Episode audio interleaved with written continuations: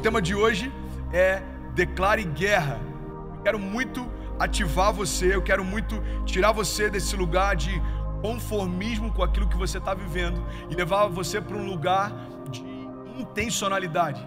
Ser intencionalmente firme ser intencionalmente faminto, definindo intencionalmente aquilo que você precisa fazer para a sua próxima estação. Irmão, eu vou ser bem prático e a palavra de hoje eu quero compartilhar algumas chaves bem práticas. E a grande verdade que eu tenho percebido é que tem muita gente que nos últimos anos não rompeu, não tem vivido mudança no teu chamado, no ministério, na sua vida pessoal, e nem sempre isso está ligado a batalhas espirituais, mas muitas vezes isso está ligado à falta de posicionamento. Então, eu já falei sobre isso algumas vezes, eu quero muito que você entenda isso. O seu posicionamento define os seus limites. Anota algumas chaves porque eu tenho certeza que elas vão te ajudar a meditar ao longo dessa semana e você romper. O seu posicionamento define o seu limite. Então tem milagres que você não viveu por conta de passos de fé que você não deu. Tem frutos que você ainda não está colhendo por conta de sementes que você ainda não liberou. Sabe, os céus eles são reativos. A gente precisa entender essa dinâmica. Os céus são reativos. Então a gente faz algo e os céus reagem a isso. A gente libera uma palavra e os céus reagem a isso. A gente dá um passo de fé e os céus reagem a isso. A gente corre em direção a Jesus quando ele está no meio da multidão, como aquela mulher do fluxo de sangue, e os céus reagem a isso. Maria chega ao ponto de convencer Jesus no momento do seu primeiro milagre. A Bíblia diz que Jesus ele, ele entendia que não era o tempo ainda. Jesus ele vira para Maria e ele diz: Mulher, o que tenho eu contigo ainda não é chegada a minha hora. Mas o que a gente lê logo em seguida é que por insistência de Maria, pelo pedido de Maria, Jesus cedeu e começa então o seu ministério. Ou seja, o que a gente entende através de um exemplo tão simples, através do primeiro milagre que Jesus manifestou, é que o posicionamento libera o favor de Deus. O seu posicionamento libera o favor de Deus. Pastor, então significa que eu preciso fazer para merecer? Não, não, não, não. Entenda isso. Eu não estou falando de mérito, estou falando de posicionamento. A graça, ela é ausência de mérito, mas para você viver milagres não significa que vai ter ausência de esforço. Você precisa se comprometer com o teu destino. Você precisa se comprometer com o teu chamado. Você precisa se comprometer com as tuas promessas. Você precisa sair do lugar onde Deus te encontrou quando te deu a visão de futuro pela primeira vez e caminhar na direção daquilo que Deus te prometeu que aconteceria. Irmão, entre o Davi sendo achado no meio das malhadas e o Davi governando sobre o trono, existe um processo. Entre o José recebendo um sonho e sendo apenas um menino com uma capa colorida e o José governando sobre as nações, existe algo chamado processo entre Daniel é, entrando na Babilônia e o Daniel sendo completamente influente sobre os rumos da Babilônia, existe algo chamado processo. O que eu quero que você entenda, e eu quero trazer esse, esse, esse entendimento que para alguns talvez vai tirar a escama dos teus olhos. O que eu quero que você entenda é que talvez aquilo que você está entendendo como um período em que parece que nada acontece, talvez seja algo chamado processo. Deus está forjando você os novos níveis. Deus está forjando você para as novas estações. Deus está forjando você para aquilo que Ele quer derramar sobre você. Não dá para receber uma nova porção de unção se nós não recebemos de Deus uma nova porção de caráter. Não dá para receber uma nova porção de unção se nós não recebemos de Deus uma nova porção de caráter. Então a grande verdade é que tem muita gente que não recebeu ainda caráter suficiente para sustentar a unção que tem. Por isso que muita gente se perde, começa a fluir nos dons, começa a fluir no chamado, começa a fluir no ministério, começa a prosperar e começa a ter a falso entendimento de que é ele quem faz e por isso se perde. Irmão, mantenha sempre o teu coração simples e humilde, tendo entendimento que não tem nada a ver com você, mas é tudo a ver com Jesus e você. É ele quem faz, é ele quem opera, é ele quem dá a promessa é ele quem cumpre também. É ele quem libera palavras sobre nós, é ele que sustenta elas também. É ele quem coloca o fôlego de vida vida em nós e é Ele que nos mantém de pé também. Então, quando eu tenho esse entendimento, eu entendo que não tem a ver com aquilo que eu posso fazer, mas tem a ver com aquilo que Jesus faz em mim. Entenda isso. Pastor, está um pouco confuso. Me explica melhor. Eu preciso fazer ou não preciso fazer? Eu acho que talvez essa analogia seja melhor para a gente ter uma plena, plena convicção dos passos de fé que a gente precisa dar. A palavra de Deus diz que a fé sem obras é morta. Ou seja, ter uma fé que não resulta em fruto, uma fé morta. Ter uma fé que não resulta em frutos significa que a minha fé é morta. Então o que a palavra está dizendo basicamente é: sem mim nada podeis fazer, mas comigo vocês precisam fazer algumas coisas. Por isso que esse discurso desculpa, é algo muito pessoal, eu não concordo com ele, você não precisa fazer nada, você precisa se tornar. Não, não, não, não. Você precisa se tornar, e a partir do momento que você se torna, você precisa fazer, porque somos filhos, caminhamos como filhos, porque somos sacerdotes, caminhamos como sacerdotes, porque somos reis, caminhamos como reis, porque somos príncipes no meio de uma geração perdida, caminhamos como príncipes no meio de uma geração perdida. Ou seja, o Evangelho primeiro muda quem eu sou e ele me transforma, e depois ele se reflete através do que eu faço, e aí ele se revela. Então Jesus quer transformar você, ele quer se revelar através de você. Jesus ele quer transformar quem você é e ele quer se revelar através do que você faz. Eu quero muito falar sobre isso. O tema da live de hoje é declare guerra.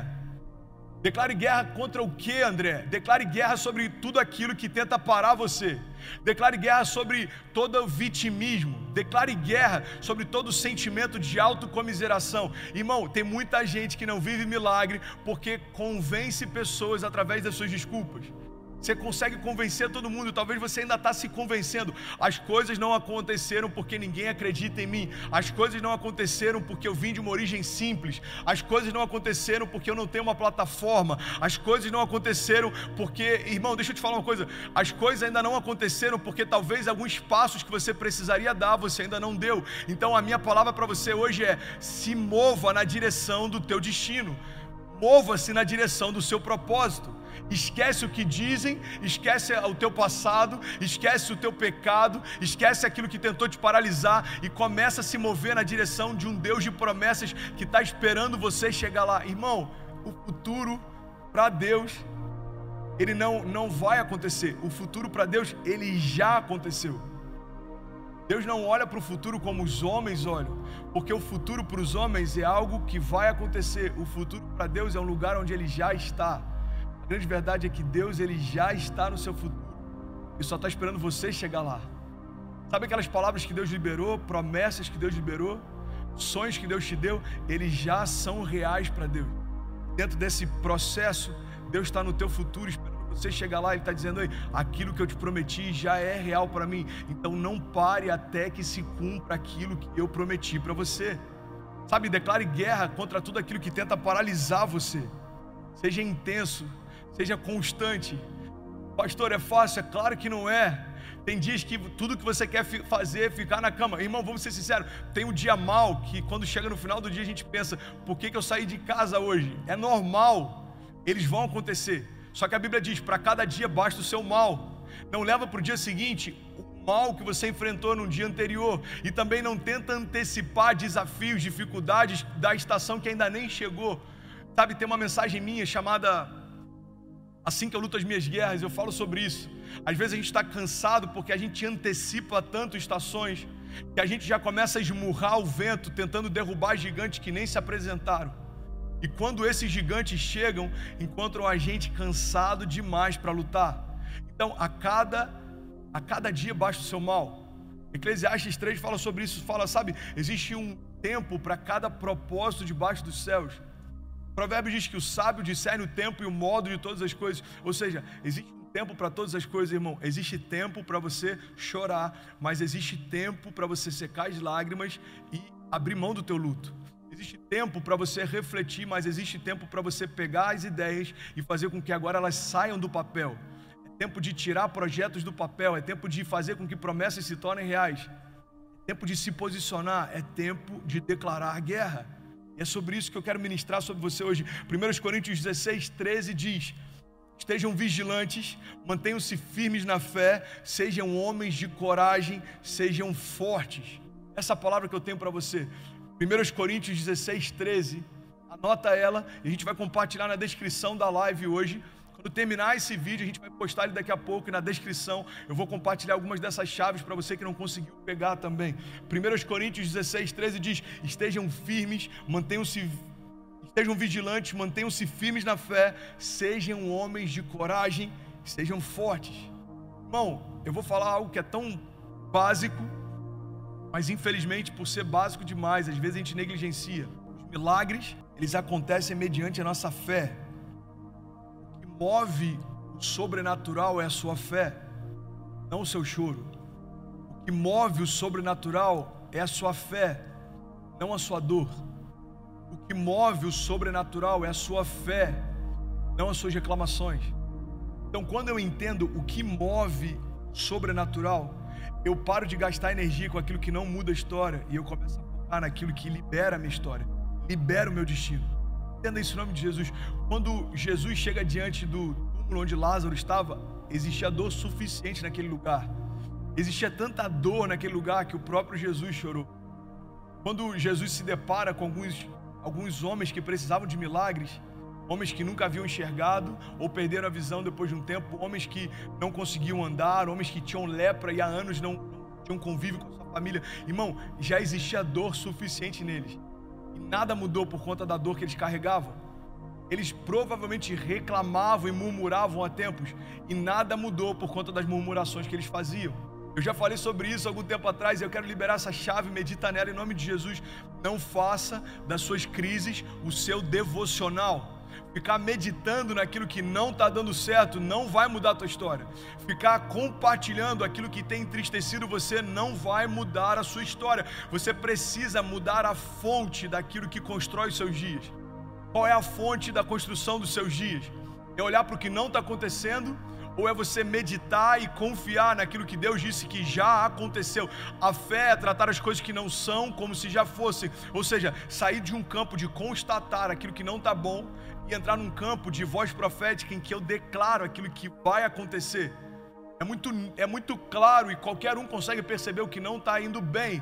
Agora, só quem nasceu do Espírito consegue se levantar e declarar aquilo que vai acontecer. Não me importa mais aquilo que não aconteceu, o que importa a partir de hoje é aquilo que vai acontecer. E é por isso que eu quero liberar sobre palavras sobre você hoje. Aquilo que até hoje não aconteceu, eu declaro: se você se posicionar em Deus, promessas que você tem esperado há anos vão acontecer em meses tem a ver com Deus se apressar, tem a ver com você se posicionar, não tem a ver com os céus terem pressa em fazer, tem a ver com você estar pronto para receber aquilo que Deus sempre desejou derramar. Irmão, Deus sempre desejou derramar sobre você aquilo que Ele prometeu.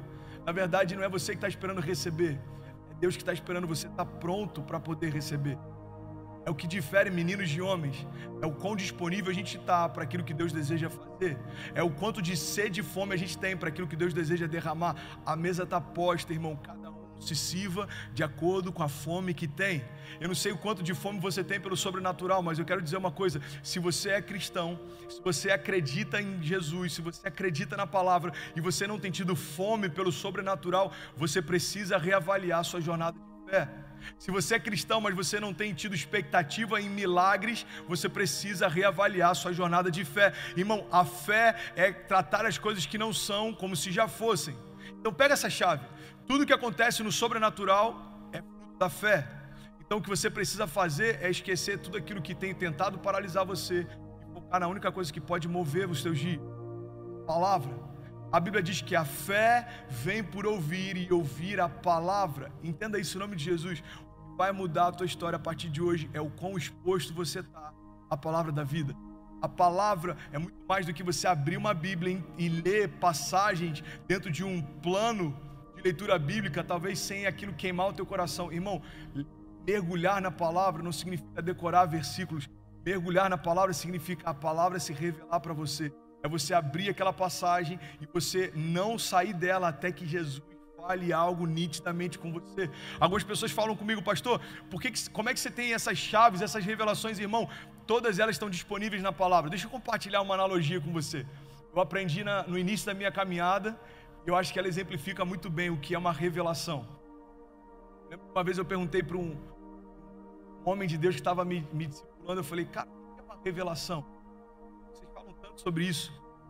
Ele disse: Sabe, André, uma revelação é como se você conhecesse esse lugar que você está. Imagina que você conhece cada espaço dentro dele. Isso aqui é uma passagem bíblica, isso aqui é um princípio bíblico. Então você sabe onde está cada coisa, você sabe onde está cada móvel, você sabe quantos passos tem de um lado para o outro, você sabe exatamente a dimensão desse lugar. Só que a revelação é como se Jesus te levasse para o andar de cima pela primeira vez você conseguisse enxergar do rooftop, do térreo, tudo que tem ao redor. Então você vai ver de uma nova dimensão algo que sempre esteve naquele mesmo lugar. A revelação é você enxergar numa nova dimensão coisas que você sempre é, teve acesso naquele lugar. É, é quando você lê uma passagem que talvez ela é cotidiana, mas para você, a partir daquele momento, ela se descortinou e agora ela faz todo sentido. Sabe quando você ouve algo, você lê algo e vem aquela palavra rema, que você fala, uau, parece que colocaram isso na Bíblia ontem. Então, isso é uma revelação. É quando Deus se revela para nós através da palavra. E eu quero compartilhar isso com você. Pastor, eu quero, eu quero romper em fé. O que, que eu preciso? Você precisa a palavra. A palavra que vai liberar o teu destino edificar você, a palavra que vai aquecer o teu coração, a palavra que vai renovar você. Existe poder na palavra, irmão. A Bíblia diz que enquanto Jesus ele ensinava, pessoas eram curadas. Enquanto Jesus ensinava, pessoas eram tocadas. Por quê? Porque a palavra que é liberada carrega a vida. A palavra que eu estou liberando agora, independente do sermão, a palavra em si, ela já carrega poder de restauração. A palavra em si carrega poder de ressurreição. Então, o que eu quero que você entenda é que quanto mais exposto você tiver à palavra da vida, mais ah, milagres você vai experimentar ao longo da tua jornada. Pois, pastor, eu quero entender mais, eu quero mergulhar mais. O que, que eu faço? Irmão, fecha a porta do teu quarto. Deixa Deus falar com você. Deus ele se move através de uma dinâmica, ele não aumenta a voz dele. Se Deus cada vez falasse mais baixo para que forçasse a gente a se aproximar dele e ouvir nitidamente o que ele está falando. É, essa semana alguém me perguntou, pastor, eu quero voltar, eu quero me aproximar, mas parece que Deus está em silêncio. Não, irmão, Deus não está em silêncio. A gente é que está ouvindo vozes demais, a ponto de não reconhecer mais quando é a voz do nosso Pai falando com a gente. Então, o que eu quero compartilhar com você é que você precisa de fé. É a fé que move o sobrenatural. Se você perder tudo, irmão, mas não perder a sua fé, você não perdeu nada. Salmo 126 diz: Aqueles que semeiam com lágrimas, com cantos de alegria colherão. Aquele que sai chorando enquanto lança semente, voltará com cantos de alegria, trazendo seus feixes. Sabe a outra chave que eu quero compartilhar, e eu espero que ela esteja fazendo sentido para você, eu espero que esteja edificando você. Eu quero muito que você abra o teu coração para que essa palavra gere vida em você. Anota isso, medita nisso em nome de Jesus. A próxima chave que eu quero compartilhar com você, e talvez se a gente fosse traduzir para um termo, a ministração de hoje seria autorresponsabilidade. O que eu quero despertar você é para o entendimento de que tudo aquilo que Deus chamou você para fazer, ninguém pode fazer por você. Então anota isso, irmão. A próxima chave é: ninguém vai fazer por você. Tem muita gente frustrada porque tem terceirizado visões de futuro que Deus te deu. Sabe, presta atenção nisso, irmão. Quando Deus te dá uma visão, é normal a gente querer compartilhar com todo mundo. Mas não dá para a gente imaginar que todo mundo vai acreditar na visão que a gente carrega. Isso é normal.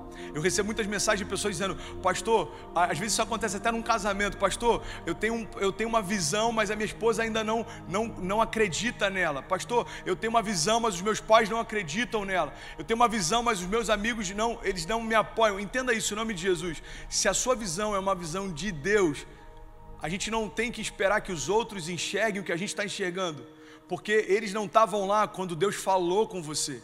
É muito egoísmo da nossa parte imaginar que todo mundo vai enxergar aquilo que Deus nos mostrou, quando na verdade Deus só revelou para você.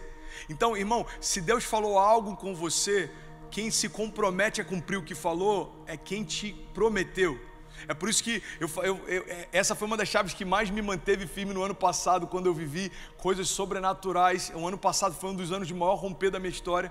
E uma das palavras que Deus liberou comigo, e eu quero lembrar para você hoje é: não precisa fazer sentido para ninguém, se faz sentido para quem te prometeu. Pastor, eu recebi uma promessa, mas não faz sentido, irmão. Então se agarra a ela e deixa ela se cumprir para que todos consigam compreender aquilo que Deus já mostrou para você. Não fazia sentido aquilo que Deus mostrou para Noé, não fazia sentido aquilo que Deus mostrou para Moisés, não fazia sentido aquilo que Deus mostrou ah, para os apóstolos. Só que depois que aquilo acontece, todo mundo consegue enxergar. O grande problema é que às vezes a gente está esperando a aprovação de homens, quando na verdade toda a promessa que Deus te fez já recebe uma aprovação aprovação de Deus. A palavra de Deus diz que quando Deus promete algo, nós já temos em Cristo o sim e o amém. O que Ele está dizendo é: aquilo que eu prometi para você, eu já aprovei. Aquilo que eu liberei sobre você já tem a minha aprovação. Então não se canse buscando a aprovação de outros, se você já tem a minha aprovação também. Não se canse tentando convencer a outros, se na verdade não tem a ver com convencimento, tem a ver com convicção. Irmão, não tenta buscar apoio numa palavra que Deus te deu, porque se ninguém concordar ou apoiar aquilo que você tem feito, você continua firme na fé, naquilo que Deus te chamou para fazer. Noé foi considerado louco. Você consegue imaginar Noé construindo ah, um objeto estranho num tempo em que a chuva nem fazia sentido? Então ele está fazendo algo pautado numa promessa que Deus deu, que só se cumpriria décadas depois. Agora a grande loucura é que Noé parecia um idiota até que a primeira gota de chuva caiu. Noé parecia estúpido até que a primeira gota de chuva caiu. Sabe, eu compartilhei essa mensagem no domingo e, e tem uma frase que eu achei incrível. Ela diz o seguinte: a diferença entre o gênio e o louco é que o louco desistiu. Todo gênio já foi tratado como louco um dia. Todo herói da fé já foi ridicularizado em algum momento. Irmão, o próprio Jesus, ele foi ridicularizado quando ele começa a se revelar como Messias. Jesus ele começa a dizer: "Olha, eu sou o que sou. Eu sou o caminho, a verdade e a vida." E eles começam a ridicularizar Jesus, porque para os religiosos aquilo era uma blasfêmia, para os religiosos era estúpido o que Jesus falava, até que a Bíblia diz que no momento em que Jesus se entrega, ele entrega o seu espírito, tudo muda. O véu do templo se rasga de cima a baixo, as pedras, elas elas elas elas se racham, elas rompem. Os mortos, alguns deles ressuscitam e voltam para suas casas. Existe escuridão no dia em que Jesus se entregou, o dia se tornou noite. Foi o dia em que a, o, o sol se recusou a brilhar. Então entenda isso. A Bíblia diz que quando esses sinais aconteceram, eles começaram a falar entre si. Eu acho que de fato ele era quem dizia ser. Irmão, entenda isso em nome de Jesus. Os sinais não tem que ser a nossa busca. Os sinais é que vão buscar por nós. A Bíblia diz que os sinais seguirão aos que crerem. Então não se preocupa em convencer ninguém o que você tem que se preocupar é manter firme a visão clara que Deus te deu de futuro, ter plena convicção em relação a quem você é e o que Deus te chamou para fazer. É você não dar acesso a quem não te dá destino. É você não dar acesso à tua mesa a pessoas que não celebram. Deixa eu compartilhar outra chave com você, irmão. Não fique em lugares onde você é suportado. É, essa chave é uma das chaves mais poderosas que a nossa geração pode experimentar. Não permaneça em lugares onde você é suportado mas finque raízes em lugares onde você é celebrado.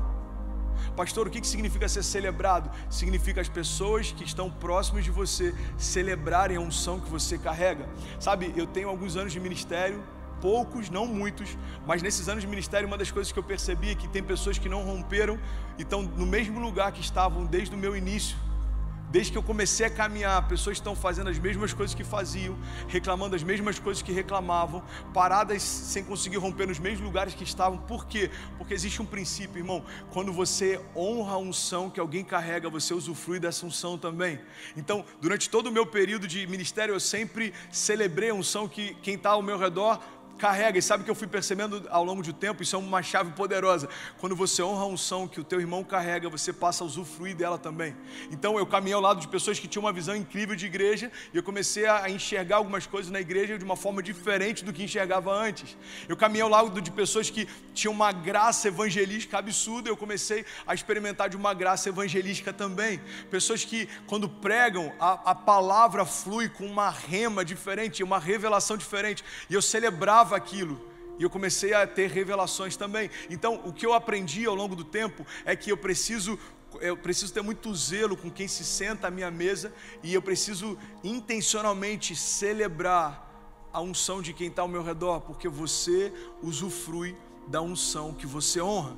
Outra chave que eu quero compartilhar com você, presta atenção nisso em nome de Jesus, é uma mensagem muito prática, mas a gente precisa entender que muitas coisas na nossa jornada de fé não acontecem por conta de passos práticos que a gente precisa dar e não dá.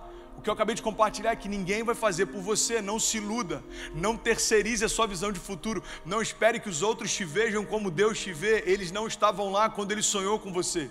Não espere que os outros façam por você aquilo que Deus chamou você para fazer. Não convide para novas estações pessoas que Deus não te, cham... não te pediu para convidar. Não compartilhe sonhos com pessoas que não sonham com você. Não dê acesso a quem não te dá destino. Isso tem muito a ver com a gente filtrar quem a gente ouve, porque isso vai definir o que a gente vive. Isso tem muito a ver com a gente filtrar muito bem quem tem acesso ao nosso coração, aos nossos sonhos, quem a gente compartilha a nossa visão de futuro, porque isso vai determinar os lugares aonde você vai chegar. Tudo isso, irmão, nada mais é do que posicionamento. Entenda isso. O seu posicionamento define os seus limites. Sabe uma chave que eu aprendi no ano passado? E eu quero compartilhar com vocês é que teve um momento da minha caminhada em que eu percebi que tudo que eu ia viver isso é muito poderoso. Estava ligado ao quão disposto eu estava para me sujar. Deus falou comigo: Eu vou te dar a visão. A visão que eu vou te dar carrega a provisão que você precisa. Então você vai receber visão, provisão mas você precisa sujar suas mãos. Irmão, a gente faz parte de uma geração, e talvez grande parte de quem está me ouvindo, uma geração que são os mileniais, geração Y, geração Z. Ah, e uma característica dos mileniais é que a gente é muito idealista. Então a gente não quer se aposentar, a gente quer mudar o mundo. A gente não quer pensar numa casa própria para viver nela até o final dos nossos dias, como as gerações anteriores. A gente quer morrer por uma causa. Nem que essa causa seja, talvez, abrir mão de canudos plásticos por canudos metálicos. Nem que essa causa seja, talvez, diminuir a poluição e não comprar um carro, mas utilizar um aplicativo. É, se você parar para analisar, muita coisa mudou. Mercados mudaram, consumo mudou. Uma das coisas que mais tem sido combatidas na nossa geração é essa questão do fast fashion, essa roupa barata que a gente compra e se desfaz muito rápido. Qual é a origem dela? Da onde vem? O impacto que isso gera no mundo? Ah, a gente tem muita preocupação com a questão ecológica, ambiental, mas entenda isso. Isso é um trunfo da nossa geração, mas pode ser também um ponto sensível se a gente não conseguir sair do campo das ideias para invadir a história. Uma geração idealista vive numa linha muito tênue entre alguém que carrega sonhos e se tornou um visionário, ou alguém que carrega sonhos e se tornou só um sonhador. Eu posso estar falando com alguém que talvez, sem perceber, você se tornou só um sonhador, porque você se satisfaz com o fato de ter sonhos, você se satisfaz com o fato de ter promessas, você se satisfaz com o fato de Deus ter dito que faria alguma coisa, mas entenda isso, irmão, quando Deus libera uma visão para alguém, significa que a partir desse momento você precisa construir uma história com Deus até que essa visão se torne real. Essa é a diferença entre milagres e visão. Milagre é quando Deus ele, ele influencia instantaneamente a, a, vida de alguém. É quando Deus muda instantaneamente uma dinâmica. Então, alguém que está com tumor recebe um toque de Deus e aquele tumor é expelido. Instantaneamente, você teve a sua história transformada. Isso é um milagre, é o agir instantâneo de Deus. Agora, o que é visão, pastor? Visão é quando Deus te dá uma, uma visão de futuro, mas Ele te convida para construir junto. Visão leva tempo. A visão vai custar tudo que você tem. A visão vai custar algumas noites de descanso, a visão vai custar talvez algum, algumas amizades que você vai precisar selecionar. A visão ela vai, ela vai custar a tua intensidade. A visão ela vai cobrar tudo de você para que você saia de uma zona de conforto e comece a caminhar numa zona de propósito. Irmão, evangelho não tem a ver com conforto, evangelho tem a ver com propósito.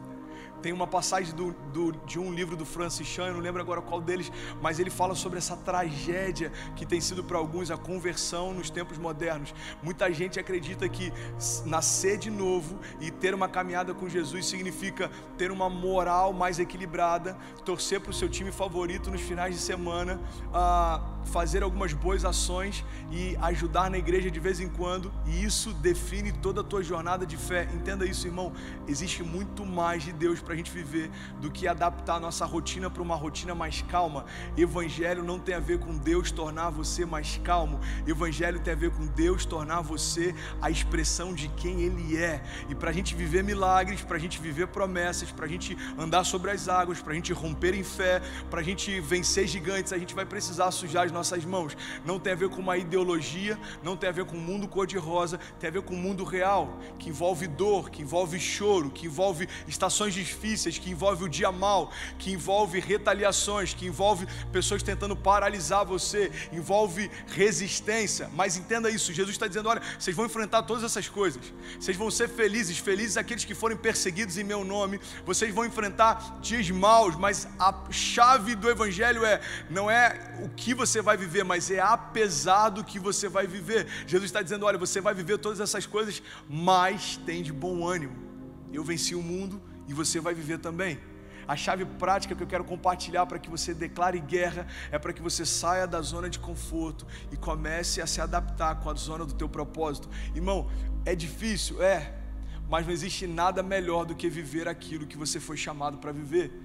Da mesma forma, não existe nada mais frustrante do que ser bom naquilo que Deus não te chamou para ser, do que construir uma história diferente daquela que Deus te chamou para construir. Irmão, o maior fracasso de um homem é ter sucesso naquilo que Deus não aprova. E às vezes a gente, a gente acredita que o fato de ter liberdade para fazer escolhas significa que Deus aprova todas elas. Um exemplo claro disso, prático disso, é a parábola do filho pródigo. A Bíblia diz que o filho pródigo chega para o pai e diz: Pai, eu quero seguir o meu caminho, eu quero, eu quero construir a minha história, eu quero fazer do meu jeito. A Bíblia diz que o pai dá para ele provisão, o pai dá para ele liberação. Filho, você pode ir e está aqui a tua parte da herança. Só tem um problema, filho. Para o lugar onde você quer ir, papai não pode ir com você. O que o filho pródigo está ensinando para a gente é: o fato de termos liberdade para fazer escolhas não significa que Deus aprove todas elas. E é por isso, irmão, que é importante a gente ser consumido pelo propósito que carrega, a gente entender o propósito pelo qual nós fomos formados. Entenda isso em nome de Jesus: o teu propósito antecede a tua existência o teu propósito antecede a tua existência. Deixa eu liberar outra chave. Eu espero que você esteja recebendo algo de Deus, irmão. Essa, essa palavra é para equipar você para as próximas estações. Entenda isso em nome de Jesus. Você é a resposta de Deus para algo. O Evangelho não é, quando entra na nossa casa, não é o final da história, é o começo dela.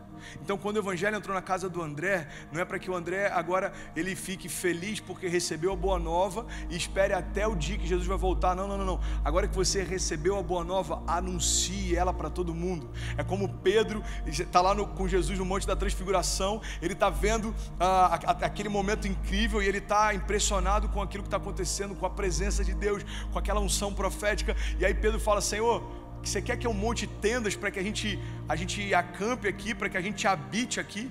O que Pedro não tinha entendido ainda é que quando eu subo o monte e eu me distancio da multidão, eu me distancio para receber. Mas depois que eu recebo, eu preciso descer para compartilhar.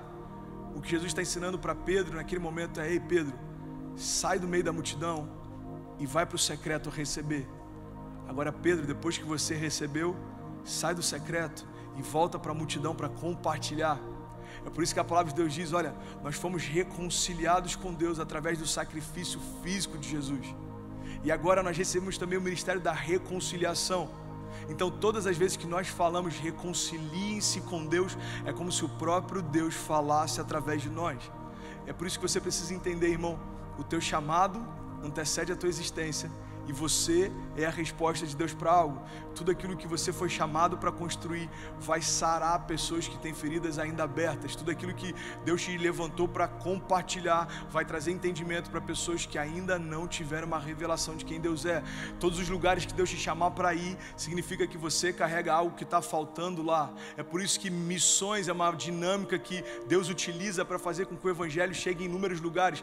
Existem pastores em Miami, sim assim como existem no Brasil. Só que a gente tem pastores americanos no Brasil, assim como a gente tem pastores brasileiros na América, porque para cada geografia, para cada estação, para cada lugar, para cada povo, existe algo faltando e Deus envia pessoas que carregam aquilo que falta para aquele lugar. Então eu estou falando com pessoas que estão na Coreia, como estava no início da live, talvez você está na Itália, no meio desse surto, dessa preocupação com o coronavírus, você pode estar tá no Japão, você pode estar tá no Brasil, ou talvez você está aqui na América assistindo essa live, e o que eu quero compartilhar é uma peça que pode estar faltando em você. E o que é interessante é que eu estou em Miami e você pode estar ouvindo essa mensagem daqui a três anos e ela ainda vai fazer sentido. A palavra de Deus diz que todas as coisas podem passar, mas as minhas palavras não passarão. É por isso que a gente precisa entender o propósito que a gente carrega, porque ele traz sentido para a nossa existência. Irmão, tem muita gente, eu falei sobre isso na última live, que está se sentindo infeliz, talvez você só está confuso. Tem muita gente que está achando que está com depressão, talvez você só está cansado. Deixa Deus colocar as coisas em ordem dentro de você e deixa Deus revelar para você o teu chamado e tudo vai tomar um novo sentido. Eu não lembro de quem é essa frase, mas ela é incrível e ela diz que os dois dias mais importantes na vida de um homem é quando ele nasce e quando ele descobre para que nasceu. Então, para você que está chegando no final dessa live, a gente já está quase finalizando e eu quero orar com você no final. O tema da live de hoje é Declare Guerra. Declare guerra contra toda frieza que tem feito você se acomodar, mesmo sem viver milagres. Declare guerra com toda a superficialidade na tua jornada de fé, que tem feito você acreditar que milagres acontecem de vez em quando, quando na verdade o sobrenatural para quem está em Cristo se torna um novo natural. Declare guerra contra todo ruído que não deixa você discernir a voz do teu pai dizendo o que você precisa fazer e quando você precisa se mover. Declare guerra contra toda voz que te aconselha a se acomodar quando na verdade Deus está chamando você para viver coisas sobrenaturais. Não precisa fazer sentido para ninguém, irmão, se faz sentido para quem te prometeu. Eu estou finalizando essa live de hoje e eu quero compartilhar. Está lá em Filipenses 4:8 diz: Quanto mais, irmãos, tudo que é verdadeiro, tudo que é honesto, tudo que é justo, tudo que é puro, tudo que é amável, tudo que é de boa fama, se há alguma virtude e se há algum louvor, nisso pensai. Sabe o que eu quero compartilhar com você e queria muito te convidar a fazer isso até como um exercício prático nessa semana. É que você se encha de tudo aquilo que gera vida em você e que ao mesmo tempo você se esvazie de tudo aquilo que tenta parar você. Pastor, como que eu sei que uma palavra vem de Deus ou não? É muito simples. Toda palavra que vem do inferno para a gente gera condenação. Você já viu aquela palavra que você recebe ou uma proposta que aparece que te deixa abatido, que não te dá paz, que não te dá alegria, que não te dá segurança? Então toda palavra do inferno gera condenação. Agora toda palavra dos céus para nós gera convicção. Então o que a gente precisa fazer é decidir do que a gente vai se alimentar. Se a gente vai se alimentar de fé para viver milagres ou se a gente vai se alimentar de dúvidas para viver medo. Irmão, é muito simples, a escolha é sua, ou você vive a sua fé ou você vive os seus medos ou você vive as suas dúvidas, ou você vive milagres. Eu estou aqui para declarar em nome de Jesus: é chegada a hora da gente se posicionar e viver o maior romper da nossa história. É chegada a hora da gente se posicionar e andar à altura da identidade que tem. Você é filho, não mais escravo. Você é sarado pelo poder que há no nome de Jesus. Pastor, mas a minha doença, pastor, mas a minha, irmão, enquanto você entender ela como sendo sua, você está dizendo que ela faz parte de você. As doenças não são suas se você está em Cristo. Não existe doença no céu, não vai haver doença em você também. Não existe miséria no céu, não tem por que haver miséria em você também. Não existe depressão e angústia no céu, não tem que haver depressão e angústia em você também. Entenda isso. Eu não estou dizendo que não vai chegar. Pastor, você está dizendo então que se eu estou enfrentando depressão é porque eu não sou espiritual? Não, não, não. Eu não estou dizendo que essas coisas não acontecem. Eu estou dizendo que elas não podem governar você. A fé não é ausência de medo. A fé é você governar sobre o medo, a ponto dele não governar mais você. A fé não é ausência de problemas. A fé é você ter autoridade para governar sobre os problemas, a ponto dos problemas não governarem mais sobre você. Então, a minha mensagem nessa noite para você, de forma muito prática, é: ei, levanta a tua cabeça, olha para dentro de você, deixa a voz de Deus ecoar ainda mais alto, dizendo quem você é, tenha plena convicção em relação àquilo que Deus te chamou para fazer, tenha plena convicção em relação àquilo que você pode em Deus. Não se curve diante das circunstâncias, não se curve diante das impossibilidades, não se curve diante daquilo que tem tentado parar você, porque desde que o mundo é mundo, coisas tentam se levantar para paralisar a criação. Foi assim desde o jardim e foi assim até a cruz. Irmão, entenda isso: pessoas bem intencionadas, elas paralisam o propósito também. Quando Pedro chega para Jesus e diz: Senhor, de forma alguma a gente vai permitir que você seja morto, de forma alguma a gente vai permitir que você seja entregue. Jesus então responde para Pedro: Para trás de mim, Satanás. Entenda isso em nome de Jesus. Quem não entendeu o propósito, defende o engano. Quem não entendeu o propósito, defende o engano. Você pode estar patinando e andando em círculos, acreditando que aquilo que tem movido você são coisas boas, mas o que você vai viver em Deus não tem a ver com aquilo que é bom, mas com aquilo que é de Deus para você. Nem tudo que é bom para mim é aquilo que Deus preparou para mim. Enquanto eu me satisfaço com o que é bom, eu não consigo viver o que é sobrenatural. Enquanto eu me satisfaço com aquilo que é bom, eu não consigo viver aquilo que é sobrenatural. E eu quero orar com você e liberar uma palavra de vida sobre você. Aonde você estiver, feche teus olhos em nome de Jesus. Não se distraia. Pai, eu creio que há poder na tua palavra para tocar pessoas em outras nações em outros tempos, em, em, lugares, Pai, que eu nunca vou pisar, mas a tua palavra está chegando agora. E eu peço em nome de Jesus, Pai, começando pelos nossos pensamentos, quebra toda a cadeia, desfaz todo sofisma, todo pensamento errado a respeito de quem o Senhor é.